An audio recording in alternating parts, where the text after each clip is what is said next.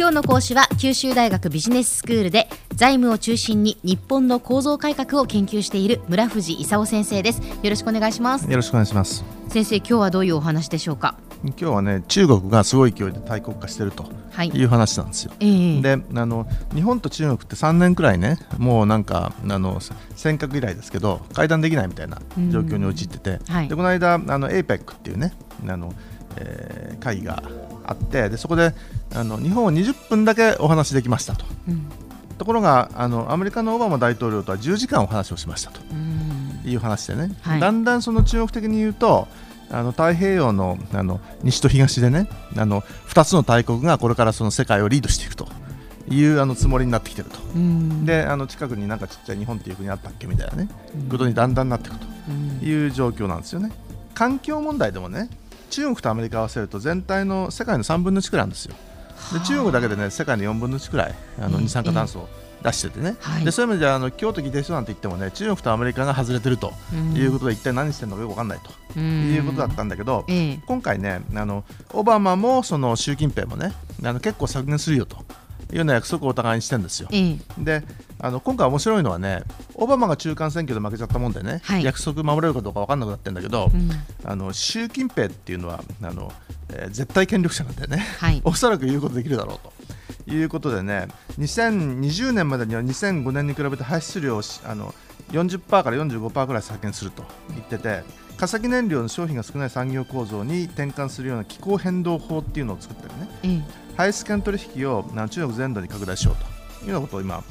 やるところなんですね。であの中国の大国化っていうのはね、はい、あのちょっといくつかのプロジェクトをあの聞くとねその規模が分かると思うんですけど、はい、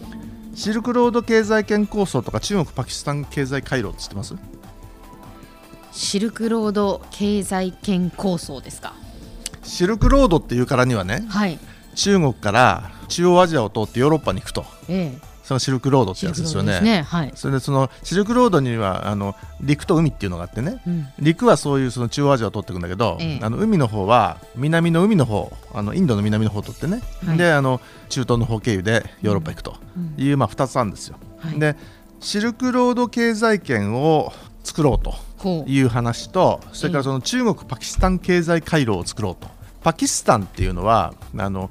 インドのあの西の方にあってね。東の方も昔は東パキスタンって言ったんだけど今はバングラデシュっていう名前に変わりましたけどパキスタンとインドが戦争したでしょ？でインドと中国も喧嘩してんだね。でそういう意味じゃ敵の敵は味方ですということでね。あの最近中国とパキスタンが長くなったんですよ。であの中国パキスタン経済回廊っていうのはどういう話かっていうとね、はい、中国の西の方にウイグル自治区ってのがあるんですよ、ええ、でウイグル自治区ってのもイスラムなわけですよ。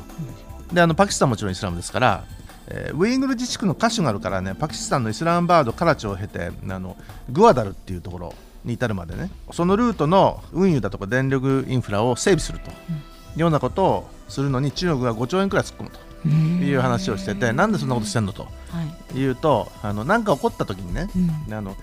シンガポールのところのマラッカ海峡が何かあった時にアメリカとかインドに封鎖されちゃったら嫌だと、うん、いうことで、はい、中東からねあの原油を持ってきた時に、うん、マラッカ海峡を通んなくていいようにね中東の石油をパキスタン通って内陸から中国のあの西に入れてやれと。いう構想なんですよ。でそういう意味じゃそのアラビア海に臨むグアダル港っていう港にねあの原油の貯蔵基地だとか製油所を建設してであのパイプラインでねウイグルまで原油を持ってこうという壮大な計画をやってると、それから国内で何やってるかっていうとね、南水北潮って話ってます？南水北潮南水北潮ってねあの南水の水を北に調達すると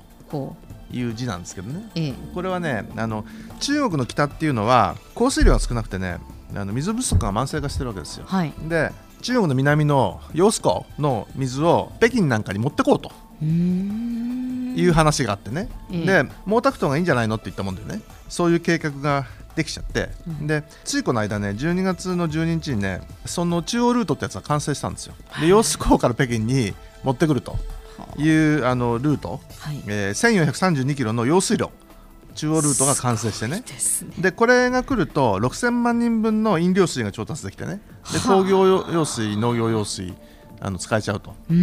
ころが作ったはいいんだけど用水路にねあの汚染物質が流れ込んでるんじゃないかという疑惑があってね本当にそんなの飲めるのかというのはちょっとあの、えー、危まれてると。いうことなんです。まあまあいろいろあの大国ですから、えー、海外とかその国内でいろんな大きいことやってると。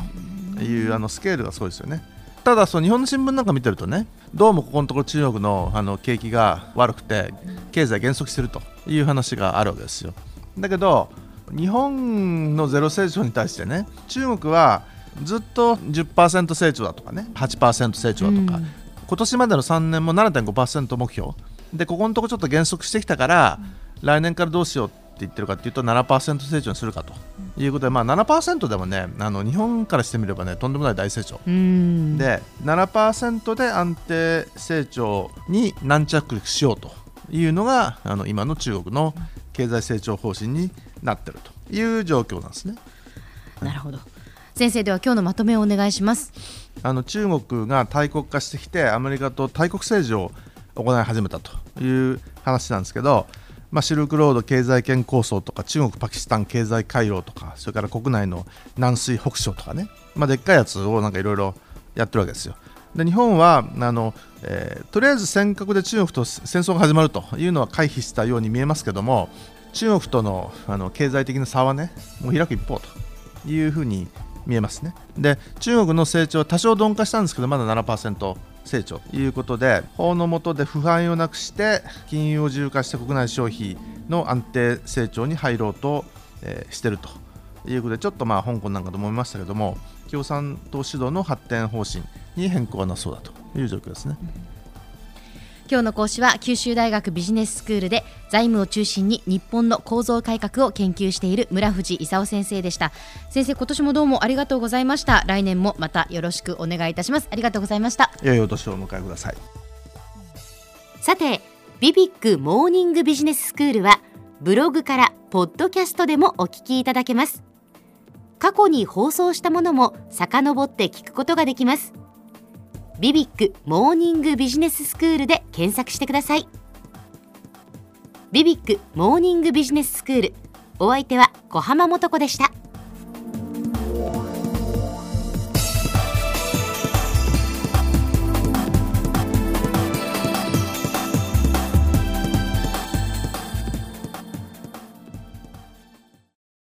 続々ぐいぐいメラメラつながる。ゾワゾワハラハラメキメキ。つながるズキズキ。モワモワほかほか。つながる。キリキリ。ザワザワキュンキュン。ガンガン。ワクワク。うずうず。ドキドキ。ルンルンバクバク。九州人のいろんな気持ちつなげます。九州から輝こう。キラキラつながる。 QTnet